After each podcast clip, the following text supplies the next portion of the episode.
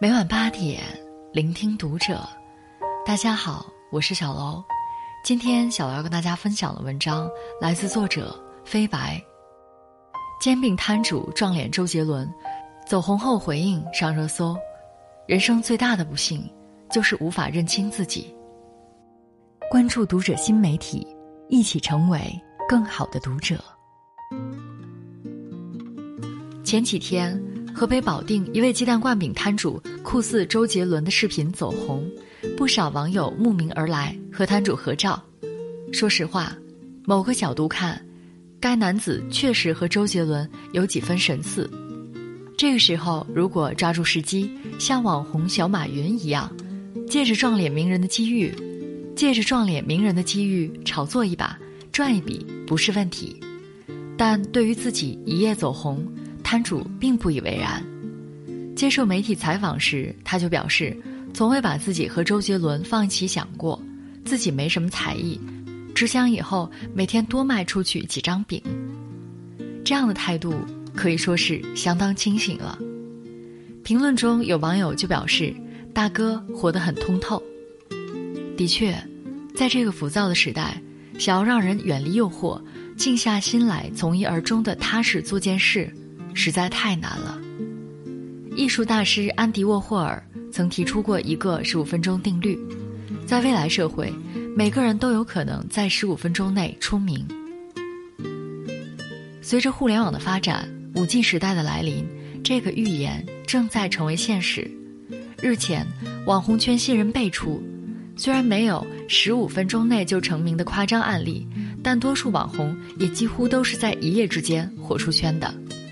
而导致那些人成为网红的原因也千奇百怪，有因为长相、神态、动作喜感，被人制作成各种表情包而迅速窜红网络的发际线小吴；有因为眼神透亮、纯净，长相兼顾甜美和野性而一夜走红的康巴少年丁真；也有靠着皮包骨身材走红网络的二十六岁美国小伙。这些只靠外貌走红的网红们。不过是恰好就站在了风口，不用使多大力气就轻松的飞了起来，而一旦人设崩塌或是红利期结束，就有可能被打回原形。发际线小吴就是一个活生生的案例。二零一九年，因为他和女网友的聊天记录被人爆了出来，内容非常露骨，让人不敢相信这是出自一个十九岁男孩之口。后来经纪公司再怎么公关。再怎么辟谣，也没能摆平这件事。此后，小吴迅速失去热度，人们不再关注他。前段时间火过一阵子的网红小马云、范小勤也是如此。随着马云的退休，一没才华，二没作品的小马云，商业价值骤降，最后只能落得被经纪公司解雇的结局。像小吴和范小勤这样因某种匪夷所思的原因走红。但自身又缺乏深厚底蕴的，往往很难支撑起他们受到的关注，因此红极一时又突然销声匿迹，都是情理之中的事。真正摧毁他们的，不是匮乏的能力，而是对自己定位不清晰，错把外貌当实力。郭德纲曾在节目中讲过这样一件事：岳云鹏刚刚有点名气的那段时间，上门找他拍戏的人络绎不绝。岳云鹏自我感觉良好，内心也逐渐膨胀起来，险些迷失自己。幸好师傅郭德纲及时发现并纠正。郭德纲找到岳云鹏，说：“为什么找你拍戏？是因为你演戏演得好吗？你要记住，你就是说相声的，人家找你不是因为演戏，而是因为你现在在德云社，你还有点腕儿，用你是给他们的戏添彩。”你当初在炸酱面面馆卖面的时候，他们怎么不找你？你真以为自己是岳老师了？这顿教训让岳云鹏瞬间清醒了，从此把重心放在了相声上，一心学艺。终于，经过近十年的打磨，岳云鹏在相声界站稳了脚跟，也有了综艺、电影、代言方面的多期发展。没有自知之明的人。拎不清自己到底有几斤几两，很容易被别人虚伪客套的赞美所迷惑。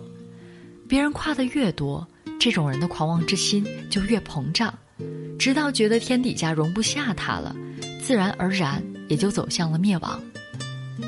对于许多靠外貌出圈的网红，自媒体作者桌子说过一段话：很多网红之所以悲剧，是因为他们把只是一块敲门砖的颜值当成了最终归宿，以为靠一张脸就可以吃遍天下。当有一天粉丝对你感到厌倦，或者发现你只是个败絮其中的空壳，就会毫不犹豫地抛弃你，连一个背影都不会留下。看了小马云和发际线小吴的遭遇，你很难不赞同这段话。心学宗主王阳明认为，影响人生成败的主要因素，不是外界的种种条件，而是自己的本心。一个人只有认清自己的本心，摆正自己的位置。才能走向成功。那些长盛不衰的网红，没有一个是靠外貌走远的。他们大多不是本领过硬，就是拥有很高的学历。比如短视频博主 Papi 酱，是中央戏剧学院导演系硕士毕业生；因为脱口秀一夜成名的李雪琴，本科毕业于北大，研究生就读于纽约大学。学识与思想的富足。永远是保证一个人立于不败之地的重要筹码，这也是为什么文化水平极低的丁真被四川礼堂收编后，就立马被抓去读书学习的原因。好的皮囊，好的平台，确实能让一个人脱胎换骨，但万物生长衰退都有规律，平台也有生命周期。一个人若不能快速的将外貌或平台红利转换为个人能力，那么窗口期过后就会一切归零。撞脸周杰伦的摊主一定是深谙此道，才能对流量和热度保持足够的冷静和警惕。认清自己是一个人顶级的智慧。自我觉察是二十一世纪生存最重要的技能之一。研究表明，对自己有更清晰、更准确认识的人，能做出更明智的决策。建立更高质的、满意的亲密关系和职业关系，有更好的职业发展，并且更加自信。两条建议帮助你认清自己：一、认清自己的能力边界。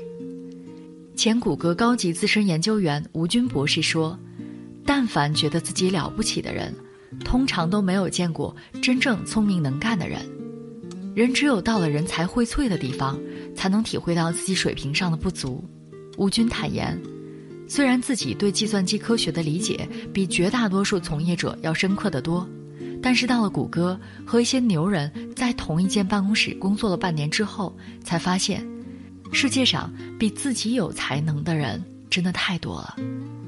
明白了这一点，你就不会自视甚高。明明最多只能扛起一百五十斤重的麻袋。非要去挑战不可能的五百斤。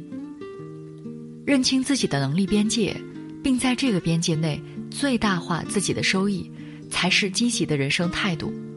虽然这并不意味着放弃努力、尽早认命，你可以通过刻意练习，慢慢扩大自己的边界，从而一点一点地提高对自己的要求。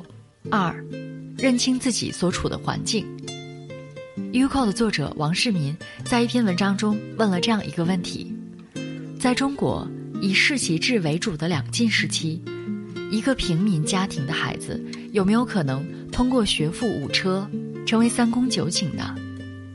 就历史记载来看，他认为这绝无可能，因为平民家庭的孩子要做到学富五年很艰难，而即使有人突破了这一点。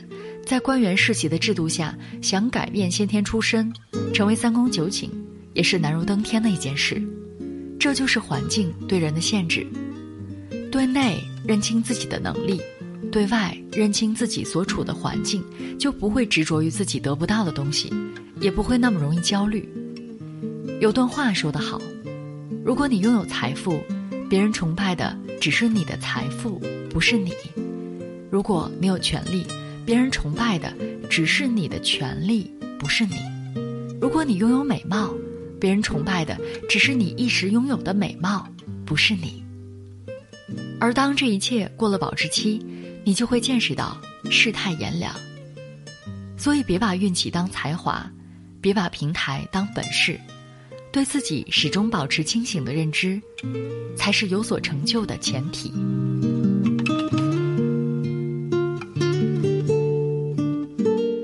本期节目到这里就要结束了，感谢大家的收听，我们下期再会。